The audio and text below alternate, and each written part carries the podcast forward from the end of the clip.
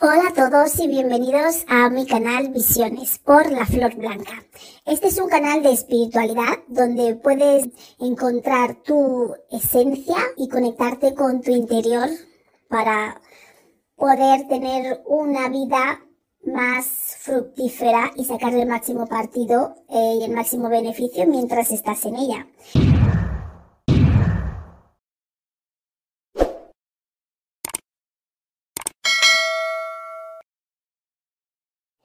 Hola a todos, buenos días, gracias por estar con nosotros un día más aquí en Visiones con la Flor Blanca. Hoy vamos a hablar de el miedo y el miedo en qué consiste.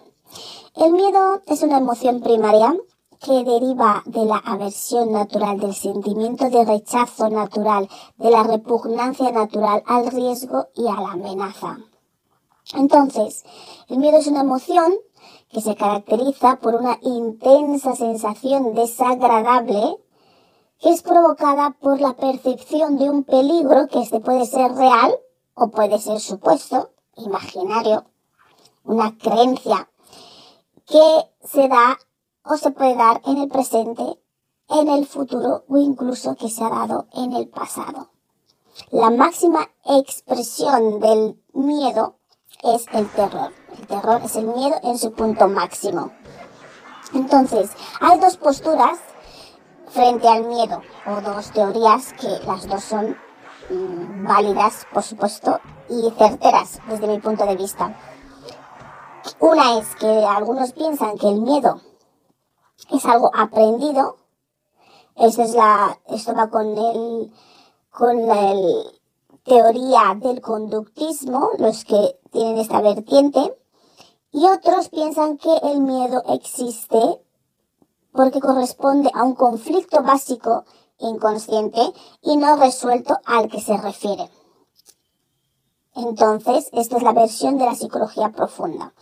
Ambas versiones son válidas porque si lo pensamos desde el punto de vista de cuando nacemos, cuando nacemos no tenemos miedo porque no conocemos el entorno, no sabemos lo que es el peligro, no sabemos, no tenemos ninguna experiencia al nacer. Un bebé no tiene ninguna experiencia, por eso no puede sentir miedo. El miedo con lo cual se puede entender como que es algo aprendido con la experiencia, con lo que uno va viviendo. Cuando uno se cae del sofá, el bebé se cae de la silla, montando en bicicleta va cogiendo miedo a situaciones, actitudes, porque se va registrando en su cuerpo, en su ser, en sus emociones. Mm, si a lo mejor un niño es maltratado, o le pegan, siente dolor, o, se, o le pegan en el colegio, va acumulando todos estos datos de información en su ser y lo va registrando como peligro, miedo y va asociando todas las vivencias eh, y clasificándolas de un modo en el que está catalogado o ir al colegio me tengo miedo. ¿Por qué? Porque me pegaron una vez o me pegan y ya se va asociando. Con lo cual el miedo es entendible que es un es aprendido porque no nacemos con miedo. Podemos tener registros, por supuesto, de vidas pasadas en nuestro ser que nos, que se revivan cuando, cuando vivimos eh, experiencias similares porque están registrados en nuestra alma. Entonces, pero claro, de entrada es una, es una, es una emoción, por decirlo así, aprendida. Pero también al ser aprendida se basa en unos conflictos básicos que están guardados en el inconsciente y que, y que salen a flote eh, porque no han sido resueltos, no han sido tratados en profundidad para identificar por qué nos han pasado estas cosas que nos han causado dolor o trauma o este riesgo o este peligro o cosas que nos han pasado previamente. Entonces esto queda registrado en el inconsciente y al no ser resuelto cuando nos enfrentamos en otras vidas o en la misma vida a situaciones similares que el cuerpo lo tiene registrado, pues salta la alarma de peligro, peligro, peligro.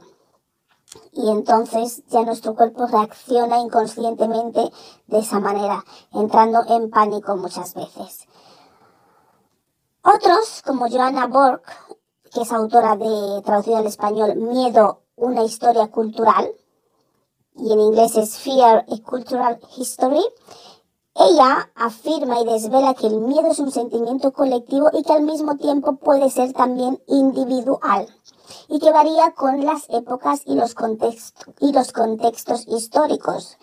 Porque antes el miedo, eh, se tenía miedo antiguamente a, ser enterrados vivos porque no se podía determinar eh, verazmente que alguien había muerto. Entonces el temor era de ser enterrado vivo porque dicen a lo mejor podía tener alguien una parada cardíaca que a lo mejor no se sabía muy bien o algo que, o una apnea que se te para que dejas de respirar por un tiempo y a lo mejor la gente era enterrada y estaban vivos todavía.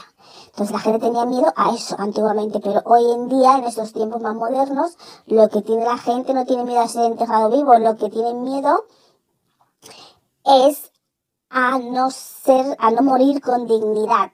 O sea, estar pasando por un proceso de dolor muy extenso, innecesario, y que tengan, y no tengan esa opción de morir dignamente. Entonces, ese es el miedo, miedo al sufrimiento, al dolor previo de la muerte en vez de morir. Entonces, esto se ajusta que los tiempos van cambiando y que el miedo cultural también va cambiando. Cultural y colectivo.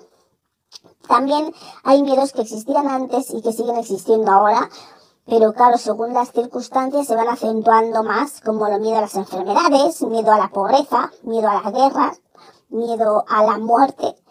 Y eso indica según qué épocas y tiempos eras, pues esos miedos colectivos se van acentuando y van siendo mm, mayores y van cambiando. Son como tendencias, tendencias del miedo.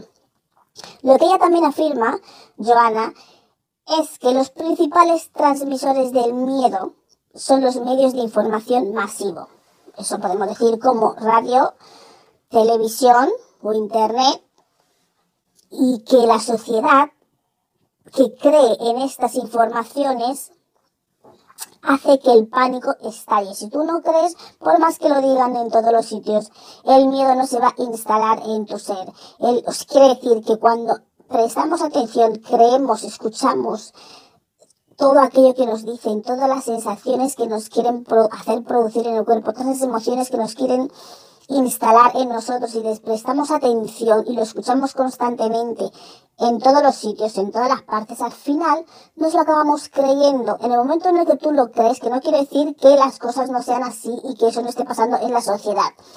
Pero en la sociedad pasa de todo. También pasan muchísimas cosas buenas, muchísimas cosas maravillosas a las que no prestamos atención. Entonces, si tú prestas atención a todas estas cosas eh, que donde se propaga el miedo, como bien dice esta autora, serás más propenso a sufrir el miedo a nivel individual, por supuesto. Entonces, y algunos también ella afirma que toman este miedo, el, este, esta propaganda, propagación del miedo como una profesión. Entonces, un ejemplo de ello es que, eh, según ella afirma en su estudio, es que durante el periodo de 1980 y 1985 en Estados Unidos había cuatro muertes que se produjeron por terrorismo. ¿Y qué pasó? Que en el New York Times publicaba una media de cuatro artículos terroristas por edición. O sea, murieron cuatro personas por terrorismo durante el año 1980 1985 y el New York Times, cada edición, no sé cada cuánto tiempo sacan ese periódico, si es diario o semanal, pero sacaba, cada vez que emitía un nuevo edición del periódico, ponía cuatro artículos referente al terrorismo. Con lo cual, si tú estás leyendo eso, ese periódico, solo ha habido cuatro muertes en, esos cinco años y tú cada edición, ya sea semanal, diaria, ponle que semanal, ves cuatro noticias de terrorismo o relacionadas al terrorismo o hablando del terrorismo, tú vas a creer que el terrorismo vive en ti, vive que vas a bajar a la calle y te va a saltar una bomba. ¿Entendéis? Eh, eh, eso así como afecta. Si tú vas leyendo esas noticias y si de cuatro muertes me ponen cuatro noticias de, de terrorismo, semanal durante cinco años, yo voy a acabar creyendo que hay terrorismo en el mundo, en mi ciudad, en mi barrio. que voy a la tienda y que van a poner una bomba, que alguien ha puesto una bomba en mi portal. ¿Entendéis? Y es así como el miedo colectivo se instala en nosotros. Entonces, otro ejemplo es que entre 1989 y 1992 murieron 34 estadounidenses por actos terroristas en, en diferentes partes del mundo. ¿Y qué pasó durante ese periodo? Durante ese periodo se publicaron, se catalogaron más de 1.300 libros bajo la temática de terrorismo en las bibliotecas. Imaginaros, 34 muertes por terrorismo y se publicaron más de 1.300 libros había en bibliotecas referidas a, a la temática de terroristas o de terrorismo. Es así como, como funciona. Si tú solamente ves terrorismo, libros de terrorismo, tú crees que todo eso está pasando, que eso sucede cada día. A lo mejor ha habido cuatro casos, 34 casos de terrorismo, 100 que no digo que no exista, claro que existe, pero no a lo mejor a los niveles a los que se propaga, a los que te lo quieren hacer ver. Es como ha habido terrorismo y te quieren meter que el terrorismo vive en ti. Porque si se publica tanto, se habla tanto, tú acabas creyendo que es algo que está pasando constantemente, todo el rato, en todo momento. Tú, inconscientemente, eso es lo que tú crees. Y se habla de esto, tú dices, joder, otra persona habrá muerto, otra persona habrá muerto de terrorismo, joder, el terrorismo, qué peligroso. Te empiezan a hablar todas las cosas del terrorismo, el terrorismo, la gente cómo lo hace, qué tipo de gente. Tú ya estás, ya eres un experto en terrorismo y ni siquiera has estallado una bomba cerca de donde estás tú, por ejemplo. Eso es a lo que voy. Y entonces también esta misma autora concluye con que el miedo es un arma de dominación política y de control social, que lo usan para controlar la población haciendo hincapié en la creación de falsos escenarios de inseguridad. Claro, tú vives el terrorismo, te empapas del terrorismo, cómo hacen, cómo actúan, cuál es su mentalidad, cómo visten, cuáles son los terroristas, qué tipo de terroristas hay, dónde ponen las bombas, si se lo ponen en la papelera, si se lo ponen en los supermercados. Tú vas al supermercado con miedo, tú llevas a la papelera, uh, no voy a pasar dentro de la papelera, no voy a ir al parque, no voy a ir al parque ni a la papelera ni a ningún sitio donde yo he leído y me he informado, he visto en la tele, he oído en la radio que hacen este tipo de ataques. Entonces tú ya te, estás con inseguridad y esa inseguridad es lo que te conduce al miedo. Así es. Así que vosotros juzgar por vosotros mismos, con vuestros actos, con lo que miráis, con lo que leéis, con lo que veis y discernir y con vuestro propio interior de que si eso realmente puede ser así o si te compensa estar escuchando todas esas noticias negativas, sea de la índole que sea, toda esta, mm, como diría yo, toda esta información masiva que lo único que te hace transmitir, que te transmiten es miedo e inseguridad, que no quiere decir que las cosas no estén pasando, que no quiere decir que no hay ataques terroristas, que no quiere decir que la gente no mata, que no quiere decir que la gente no roba, no quiere decir que la gente no haga ninguna de estas cosas, sí existen, pero al mismo tiempo que la gente ayuda a otra gente, que la gente crea hospitales, que la gente dona comida, al mismo tiempo que la gente hace buenos actos, también eso existe. Entonces, eso está ahí, las cosas buenas y las cosas malas. ¿Tú quieres prestar atención? a lo malo, a lo negativo, a la enfermedad, al virus, a la guerra, al terrorismo, a lo, a todas esas cosas que pasan, pero también pasan cosas buenas. Les prestas atención, te empapas de eso, te nutres de eso, coges ese ejemplo o te estás envenenando de que mira a esta gente, mira lo que han hecho, mira tal. O intentas mirar a la gente que hace las cosas buenas y motivarte y seguir ese ejemplo y sentirte mejor, decir, jo, mira, hay gente haciendo esto, ayudando a otras personas, pero esas noticias no interesan, esas noticias no son jugosas. En el fondo nos gusta ver eso. Entonces tú decides si quieres dejar abierta esa puerta al miedo y a la inseguridad en tu vida, prestando atención a todos esos tipos de informaciones masivas. Entonces, lo que nos vamos a hacer, vamos a centrarnos en el miedo individual y de psicología profunda, que es aquel producido por un conflicto básico inconsciente y no resuelto eh, al que este miedo se refiere y que por supuesto mm, ha sido aprendido en algún momento previo de nuestras vidas o de nuestra existencia. Entonces, este miedo ya está en nosotros. El miedo ya lo tenemos, vive en nosotros, ya está, ya sea por donde sea que lo hemos adquirido, aprendido, vivido, nos lo han, ya sea que lo hemos cogido colectivamente y luego, por supuesto, aunque lo hayamos absorbido ese miedo colectivamente, eh, el miedo se instala en el individuo. Por más colectivo que sea, ese colectivo está formado por cada una de esas personas que sienten el miedo en su ser, en sus entrañas. Entonces, ¿qué es lo que te puede haber pasado para crearte este miedo, este miedo, este miedo pánico interno a, a personas o a situaciones?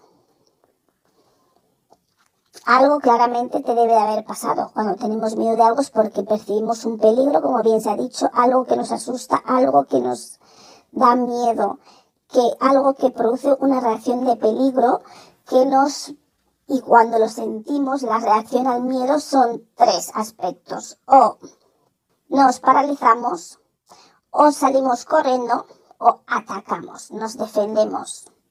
Y esto es de nuestra parte de nuestro cerebro básico, el más primitivo de todos, que es el cerebro reptiliano. Entonces, cuando tú te encuentras en esa situación, hay algo que te produce en el cuerpo de que sientes miedo, de que mm, hay un peligro inminente, pero muchas veces ese peligro sí inminente, pero si procesamos ese peligro, esa sensación de decir, porque sentimos la sensación en el cuerpo, pero esa sensación hay que procesarla, hay que entender por qué viene y aquí nos vamos a centrar básicamente, porque eso es espiritualidad, nos vamos a centrar en los temas espirituales eh, primeramente. Cuando uno siente el miedo porque algo te, te hace, transmite esa sensación de pánico, inseguridad, de una amenaza, alguien que te quiere hacer daño, el dolor, el, el que no te van a dejar, es una manera de control básicamente y tú puedes sentir miedo de los seres em, de bajo astral, de oscuridad, como lo quieras llamar, malignos, porque esos seres están ahí, eso es de lo que como hacen y cómo se alimentan estas entidades. Y puedes sentir miedo al mismo tiempo de alguien que ejerce o que te maltrata o que te te causa daño, por supuesto, ya sea a nivel psicológico, a nivel físico. Entonces tenemos que pensar, ¿por qué siento miedo de esta persona o, o, de, esta, de estas entidades? Cuando alguien te levanta la mano y hace un gesto como para pegar, nos asustamos, nos sentimos miedo, pero porque tenemos un registro de que alguien nos ha pegado antes, en algún momento, ya sea de una manera más no súper mm, de esas palizas que tienes que ir al hospital, pero ya ese gesto, ya sea porque te han dado un pequeño azote en el culito, pero ya ese gesto ya te transmite un miedo porque ya sientes como el dolor y no quieres vivir ese dolor. Pero, ¿cómo puedes hacer para dejar de sentir el miedo? Para cuando has visto algo que te asusta, que te atemoriza, que no lo puedes quitar de tu mente, que donde sea que vas lo tienes ahí presente, esas visiones o esa persona. Em, yo me gusta pensar que es lo peor que te puede pasar en cualquier circunstancia lo peor que te puede pasar. Sé que puede sonar un poco frío explicarlo así, pero esto es en base para ir, intentar ir perdiendo el miedo. Supuestamente lo, peor que nos puede pasar es sufrir un dolor muy fuerte físicamente, pero llega un punto que el cerebro desconecta de esos dolores físicos y ya no sentimos del dolor, por más doloroso que sea lo que nos estén haciendo.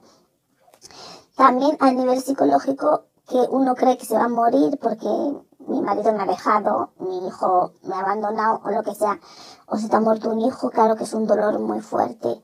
Pero si partimos de la base que si se te muere alguien, que la muerte en realidad no existe, es una transformación del, del, del cuerpo, del ser, del cuerpo no, el cuerpo se queda, una transformación del ser, de la energía, y que esas personas siguen ahí, no sufriríamos tanto ni tendríamos tanto dolor si alguien se nos ha muerto o lo que sea. Lo que no, te, no le tenemos es en plano físico, pero si vamos entendiendo y aceptando todas estas mm, cuestiones reales de nuestra existencia, iremos teniendo menos miedo a la muerte, miedo, menos miedo a que mi hijo o mi padre, que ya no está conmigo, mi hermana, que no está conmigo, porque realmente sí están contigo. Lo único que no tienen ese cuerpo, pero su energía sigue estando ahí, sigue estando ahí y, y, y, ellos siguen existiendo. Entonces no hay que mirar las cosas desde esa perspectiva y con ese dolor.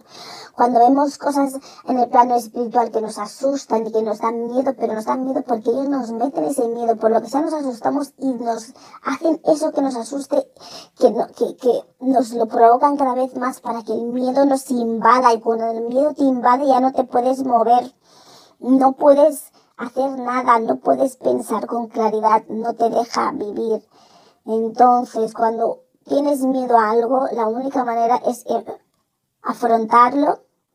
Sé que suena eh, como que si fuese algo fácil, eh, no es fácil, pero cada uno lo puede afrontar de diferentes maneras, en pequeñas dosis, o hay gente que prefiere afrontarlo de golpe, se mete de lleno, es como, bueno, tengo miedo al agua y dice, pues me meto de lleno ahí en el agua y lo supero. O se va mojando poquito a poquito los pies, las manos, poco a poco, las rodillas y va subiendo y, y, va superando ese miedo. Y hay gente que prefiere meterse de lleno en ello. Cada uno, según como cada uno es, es como puede decidir cómo ese miedo eh, lo, él es capaz de tolerarlo para ir superando. Entonces, cuando estás, si topas con algo, así yo voy a hablar desde el punto de vista, eh, bueno, espiritual, puedo hablar desde el plano también físico. Yo eh, generalmente soy de esa persona que se vuelca de lleno. Eh, o me vuelco de lleno o no me vuelco y vivo con el miedo. Pero llega un punto que me vuelco de lleno de entrada es rechazo total, se entiende rechazo, no, no quiero esto porque tienes trauma, tienes dolor, pero una cosa que aprendí por unas breves sesiones que tuve de psicología es que tienes que revivir, tienes que revivir ese proceso, eso que te da tanto miedo, eso que te asusta tanto, eso que te produce ese dolor, ese malestar y tienes que liberar ese miedo y entender y comprender por qué te pasaron esas cosas y para qué. Si te atacaron, algo o cualquier cosa grave que te pasó, que te hicieron gente en la calle, tienes que vivir ese proceso, tienes que reconstruirlo, hablarlo, reconstruirlo y decir, mira, yo fui aquí, me pasó esto, luego me encontré esta persona, esta persona me hizo esto, me mató, me disparó. Lo que se te mató no puedes hablar de ello. O sea, me, por eso me falta una pierna, este me violaron, este me, fui allí, tienes que reconstruir por más doloroso que sea, porque el bloquearlo no lo va a hacer desaparecer, no va a desaparecer el miedo por bloquearlo y no pensar en ello. Tienes que procesarlo y decir, bueno, abrir, mirar el hecho, el suceso, analizarlo y decir, me pasó esto, vale, aceptarlo. Me mataron a mi hijo, yo estaba delante, mataron a mi marido, a mi hermano, una bomba pusieron no sé dónde, me violaron, me cortaron la pierna, me torturaron. Tienes que abrir esa ventana, esa, esa historia, y tienes que analizarlo de principio a fin. Esto fue lo que me pasó. ¿Cómo me pasó? Y empezar. Aquel día esto, me levanté, me pasó esto, llegué aquí y el suceso paso a paso de lo que te fue pasando, de lo que te fue sucediendo. Y, y, y expresarlo y sentir el dolor y sentir el susto, lo que sea que te produjo, la sensación, todo tal y como lo sentiste, lo viviste en tu cuerpo y procesarlo, analizarlo, hablarlo y darte cuenta que tu cerebro y tu cuerpo lo asimilaron como una situación de peligro, de peligro. Que en ese momento era real, era real en ese momento, en el tiempo en el que te estaba pasando. No quiere decir si algo te pasó camino del parque, cada vez que vayas al parque te va a pasar algo. Tienes que analizar que eso te pasó en ese momento en el parque. Y te pasó así de ese modo y por esas circunstancias y por aquellas otras. Y que era un peligro inminente que así tu cuerpo lo reconoció como tal y por eso o te paralizaste o saliste corriendo o te defendiste y lo que sea que sucedió en el evento específico de cada uno. Y entonces tienes que entender, sea lo que sea, que el cuerpo reaccionó de la mejor manera que era para ti, para tu supervivencia. Y no te debes de culpar de los resultados de los actos que derivaron en la tragedia o la desgracia que pasó después. Bien. Cuando ves algo ah, espiritual que te da miedo, em, y luego te estás enfrentando a ese miedo constantemente, ya sea porque lo tienes ahí, porque vive en ti, porque es esta persona em, que emana este, este, esta sensación de control, de, de, que, de que te está amenazando constantemente. Em, como bien dice el miedo, si hay algo que te está amenazando constantemente, tiene tres escapes, ¿no? A veces tenemos que separarnos de esa persona, huir de esas personas y empezar de nuevo en otro sitio. Y luego tratar nuestro miedo desde la distancia. También puedes defenderte, que es lo que pasa muchas veces, casos, y luego también pasan otras tragedias, pero puedes defenderte, pero ¿sabes lo que yo veo de bueno en cuando uno te defiendes? Que tiene sus riesgos de que las cosas pueden acabar mal, puede acabar algún muerto o alguna cosa. Eh, cuando te defiendes, eh, no tienes ese miedo otra vez. Y la persona se da cuenta que tampoco tienes miedo, con lo cual ese miedo no puede seguir creciendo en ti porque te has defendido. Yo cuando era pequeña me peleaba bastante. Eh, no es que me quisiese pelear, pero la gente se metía conmigo, pues bueno, por diferentes razones, como hacen hoy en día que llaman este bullying y todo eso. Entonces, eh, llegó un día que me cansé, me cansé de que se estuviesen metiendo conmigo y me defendí y me peleé. Entonces, ¿qué pasó? Que ya desde ese día, pues esa persona ya se lo tenía que pensar dos veces si se tenía que meter conmigo, porque ya sabes que vas a tener una pelea, con lo cual tú también puedes sufrir dolor al igual que lo sufro yo. Entonces, si tú ya estás dispuesto a esa pelea, entonces tú ya vas a seguir molestando, pero tú ya sabes dónde va a acabar eso. Entonces, no digo que sea lo más aconsejable, pero a veces funciona.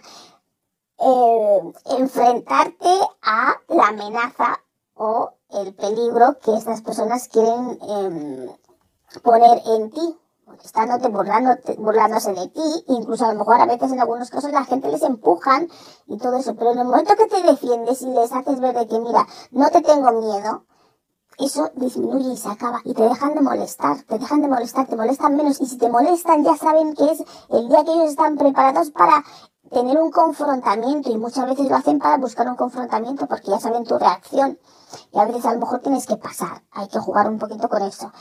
Pero siempre cuando te enfrentas a tu miedo, el miedo acaba. Acaba en ese mismo momento porque te das cuenta que nada va a pasar. Después que te has enfrentado a ello, todo se acaba. En el aspecto espiritual, como estaba hablando en un principio, y tienes mucho miedo porque vives a lo mejor en una casa encantada, porque vives en un lugar donde hay unas entidades vampíricas, chupópteros, porque tienes a alguien al lado que es que mm, es esa entidad, o porque hay una entidad donde tú vives y te asustas por los ruidos, las cosas extrañas, fenómenos paranormales. Tienes que pensar que estás en tu propio hogar y que tú vives ahí y que esa casa es, o ese sitio es tuyo o que vives ahí y que, y que vas a tener que estar ahí día sí día también porque vives ahí, a no ser que te mueves a otro sitio. Entonces hay que armarse de valor, respirar y yo, en mi caso lo que hice es, como voy de lleno, me fui de lleno a, al sitio donde más eh, miedo tenía. Si yo tenía miedo a algo en concreto, un habitáculo, un, una casa o, o algo me da mucho miedo en el que sé que tengo que estar yendo ahí recurrentemente, diariamente, ponle su sitio de tu trabajo, lo que sea, que no es algo que vas a un sitio y notas algo así que te asuste y dices, uh, mira, hasta luego, yo por aquí no vengo más, ¿no? Es algo que dices, aunque no quieras venir ahí más, tienes que ir, ya sea por trabajo, porque vives ahí, porque tienes que cuidar a alguien, por lo que sea. Lo mejor es meterse ahí de lleno, con mucha fe. Yo a veces yo rezaba y tal, cada uno que rece lo que, a lo que reza, y, y, y, meterte ahí y decir, a ver, ¿qué es lo que me va a pasar? Porque ese miedo es de algo. Tú piensas que algo te va a pasar. ¿Qué es lo que te va a pasar? Morirte. Sí, te podemos morir, perdemos tiempo de experiencia en esta vida, pero seguimos existiendo. Entonces yo ya cuando miro las cosas, como ya lo miro a ese extremo todo, no, no tengo ningún miedo de eso, porque lo peor que te puede pasar es que te consuman y que te mueras. Tristemente, pero entonces ya, mirándolo de esa perspectiva, dices, bueno, lo, lo que me puede pasar es que me muera y ya está, ¿eh? que te muera de susto o que te muera de, de que ya estás consumido y ya caes en una enfermedad y te mueres. Entonces digo, partiendo de esa base, digo, ¿qué es lo que me van a hacer? ¿Qué es lo que me van a hacer? Porque si me muero tampoco puedes chupar de mí o no. Bueno, bueno, bueno, según, puedes chupar, sí, según, sí, según ya hay mucho, hay mucho en ese tema también. Podrían seguir chupando de ti una vez muerto. Con lo cual, bueno, mm, también, bueno, tampoco sería una solución muy así, pero en el aspecto de que para reducir ese miedo, lo importante es reducir ese miedo y que no vaya a más. Entonces yo me, eh, eh, también es bueno, lo que sea que te da miedo es enfrentarte a ello y quedarte ahí y decir, bueno, a ver, y sentir lo que sea que vas a sentir y ver hasta dónde puede llegar eso y qué es lo que te va a hacer y teniendo mucha fe de que, porque no estamos solos y de que hay gente que va a estar mirando por ti, pero tienes que tener esa fe, al igual que crees en ese miedo, esa sensación de lo que te produce, de eso negativo, también crees la sensación de que no estás solo y que eso no va a ser así y que no, y que alguien te va a ayudar, ¿me entiendes? Al igual que le das esa misma potencia, esa fuerza a la entidad maligna, oscura, o descontrolada, por decirlo, o que no se reconoce a sí misma, eh, dale ese mismo poder a, a que hay gente ahí que va a mirar por ti y que te va a ayudar y aunque estés ahí, tú con tu fe te van a ayudar y esa entidad o lo que sea que te molesta o lo que ves o las sensaciones o la gente que está ahí no va a poder contigo. Entonces ahí vas perdiendo el miedo y es el mismo sitio donde sientes el miedo, ese habitáculo, ese espacio. Vete ahí cada día, vete ahí cada día y te vas haciendo más fuerte, aunque el miedo lo vas a seguir sintiendo, pero ese miedo va a ir disipándose poco a poco, reduciéndose, minimizándose y te vas a ir haciendo más fuerte, vas a tener más confianza en ti mismo, vas a decir, ¿qué me va a pasar? Y a lo mejor puedes estar incluso conviviendo con esas entidades tan campantemente porque no hay cavidad, no pueden actuar sobre ti, pueden seguir ahí, llega un punto que no pueden actuar sobre ti porque tú tienes el poder, la decisión de decir, no voy a sucumbir a esto.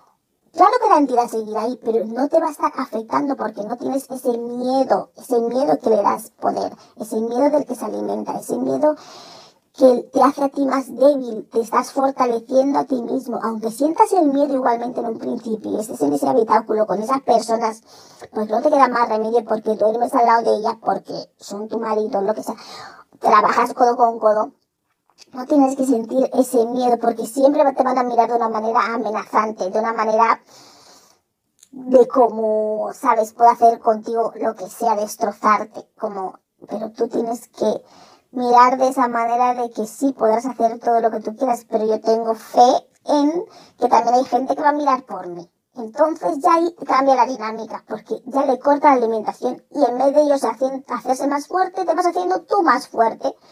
Con lo cual llega un punto que lo que ellas, esas entidades intentan hacer les cuesta muchísimo. Claro que están ahí siempre que pueden molestar, fastidiar un poquillo y esas cosas, pero ya no tienen esa fuerza sobre ti, esa, ese, ese control y esa dominación sobre tu persona.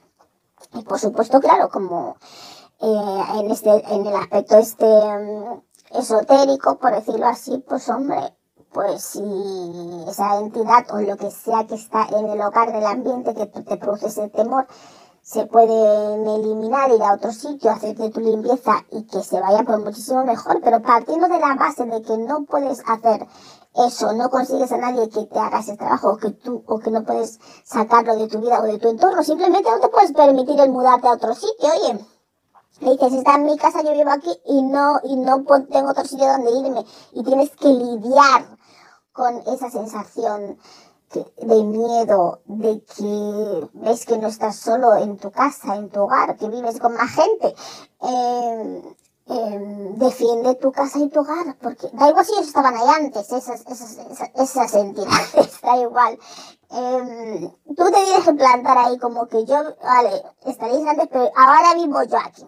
Ahora vivo yo aquí y claro, tienes que mantener unos niveles de limpieza, de control, de, de que cuando ves que eh, se quiere manifestar más, pues tú contrarrestar, ya si no te puedes eh, mover. Y llega un punto que ya, bueno, convives con, convives con, con esas entidades y bueno, tampoco te hacen así ya tanto mal. Hombre, te afecta, con lo cual lo mejor siempre es deshacerse de ello o que se vayan a otro sitio, que vayan a otra parte, limpiar, que no estén ahí donde tú estás. Pero la manera de que no te lo pudieses permitir eh, es estar lleno donde más sientes su presencia en esa casa, en ese hogar o en esa oficina. Y si tienes ese miedo, ya sé que es difícil, pero la única manera de superar el miedo es pasándolo. Porque una vez que pasas el miedo, ya no hay miedo que sentir, porque el miedo son las expectativas de cosas que creemos que nos van a pasar y que nos van a suceder. Nuestros temores, sea lo que sea, me va a doler mucho, me voy a morir, eh, me va a matar, me va a consumir. Mm, no me va a dejar hacer lo que yo quiero, cualquiera que sean vuestros miedos, viene de unas expectativas de cosas que creemos que van a pasar. ¿Por qué? Porque nos han pasado previamente o porque es la sensación que sentimos de que nos puede pasar eso por los indicios o porque es una amenaza que nos han hecho, te voy a matar, te voy a quitar a los hijos o por ejemplo, mm, te voy a hacer la vida imposible, no vas a trabajar nunca más en ningún sitio en tu vida en, en este puesto. Son miedos infundados. Si realmente no vas a trabajar nunca en este puesto, pues deja que eso suceda. Si realmente esa persona tiene esa capacidad, ese poder, pues que lo haga. Y si lo hace, no pasa nada, podrás trabajar en otro sector, en otro sitio, en otra parte. Que eso pasa también a gente que le bloquean a nivel de trabajo y tal, pero si tú sabes que son trabajos de eso espiritual, pues lo solucionas donde estén esta gente que trabajen bien espiritualmente, que no es de así espiritual, pero tú tienes ese miedo de que no voy a trabajar en ningún sitio, pues espérate a que realmente eso se vea como un hecho. Y ahí entonces coge el miedo, coge el miedo de que eso sea así, no vivas con el miedo. Que alguien te dice que te va a matar, no quiere decir que te vaya a matar, pero ya te está metiendo el miedo, que sí, que a lo mejor te mata también, pero vas a vivir con el miedo de que te va a matar. Y a lo mejor nunca te mata, y tú vives 50 años de tu vida con el miedo de que me van a matar y nunca te mataron. ¿Me entiendes? El que te va a matar no te va a pisar, te va a matar y punto. No te va a dar tiempo ni sentir ni vivir, ni vivir el miedo. Te va a matar y punto. Y eso como con todo, el que realmente te quiere hacer lo que sea, te lo va a hacer directamente y de entrada. No te vas a ni enterar. Con lo cual, piensa que todo eso es para crearte un miedo, para crearte inseguridad, para tú no avanzar, seguir hacia adelante y quedarte petrificada o huir, que es como en parte ir para atrás, porque huyes desapareces paralizado, no avanzas. O te defiendes que hay más posibilidades de que puedas seguir avanzando. Porque cuando te defiendes, a lo mejor luego resulta que tú eres más fuerte que la otra persona cuando te pones a defenderte. O a lo mejor tú sales mal parado o la otra persona sale mal parada, pero la otra persona ya se lo va a pensar dos veces antes de meterse contigo porque dirá, uy, a lo mejor salgo mal parado yo también y la otra persona coge el miedo, con lo cual a mí me gusta la postura de defenderse, defenderse y afrontar ese miedo siempre y cuando te sientas capaz, hombre. No digo que vayas a defenderte de una cosa que tú no puedes, no digo que veas gente con pistola y que yo me voy a defender con un cuchillo. No, sal corriendo. Pero me refiero a cosas en las que tú ves que tú te puedes plantar y te puedes asentar.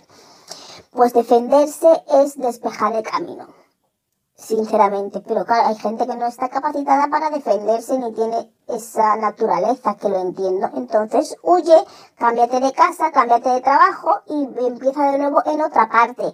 Pero ten en cuenta que siempre va a haber alguien que te va a intentar meter el miedo en el cuerpo, aunque cambies de trabajo, aunque cambies de casa, aunque cambies de, eh, lo que sea, el miedo se supera afrontándolo, afrontándolo. Siente el miedo y hazlo de todas maneras, pero cuando lo haces ese miedo desaparece. Miedo al escenario, a subir en un escenario. Al principio tiemblas, tiemblas, estás petrificada, te quedas sin habla, te quedas en blanco, pero luego ya Ya te da igual, eso es como todo, es un aprendizaje, el miedo es un aprendizaje, es un aprendizaje que es con práctica y ir enfrentándose a ese miedo en las dosis en las que uno lo puede manejar. Es como todo, el que aprenda a conducir, el que aprenda a nadar, el que todo, pues el miedo lo tienes que hacer, tienes que enfrentarte a ello y superarlo y luego ya no lo sientes, luego ya no es nada, luego ya desaparece. Bueno, espero que hayáis podido comprender un poco mi postura del miedo y de dónde viene esta autora muy Joanna Bark, que lo explica estupendamente sus posturas, el miedo colectivo, el miedo individual y que el miedo, se, los transmisores del miedo son los medios de información masiva. Y el miedo se instala en nosotros cuando creemos todo ese tipo de informaciones. Uno tiene que creer lo que ve. Tú has visto todo eso, lo que tú ves es lo que puedes creer y si cuando lo ves, si te asusta y te da miedo, deja de verlo, no lo veas más. Hay cosas que se agrandan, que se hacen más grandes y no lo creemos y a lo mejor no es tan grande. Entonces, esa emoción, como el resto de otras, eh, se puede dominar, se puede controlar enfrentándote a ello en pequeñas dosis o de lleno. Pues nada, un saludo y hasta luego. Nos vemos la próxima semana con otro tema que nos fluya o que se nos ocurra. Y no os olvidéis darle a me gusta, suscribiros al canal si te gusta lo que te ofrecemos aquí. Y si necesitas ayuda para florecer, tenemos el tarot, entre otras herramientas, para hacerlo. Y para florecer naturalmente, tienes que eliminar y sanar aquello que te causa daño. Y esa es nuestra especialidad. Hasta donde nos dejes hacerlo, por supuesto. Estamos aquí todos los domingos a las 9 de la mañana, hora británica, 10 de la mañana, hora española y en Guinea Ecuatorial. Y en el resto de países de habla hispana estamos a las 6 de la mañana en Argentina, Chile, Paraguay, Uruguay. 5 de la mañana en Bolivia, Puerto Rico, República Dominicana y Venezuela. 4 de la mañana en Cuba, Colombia, Ecuador, Panamá y Perú. 3 de la mañana en Costa Rica, El Salvador, Guatemala, Honduras, México y Nicaragua. Ya sabéis que hay cambio de horarios en verano y en invierno, así que tendréis que ajustar estas horas al horario de vuestro país. Muchas gracias por estar aquí con nosotros un día más y nos vemos la próxima semana. Un saludo y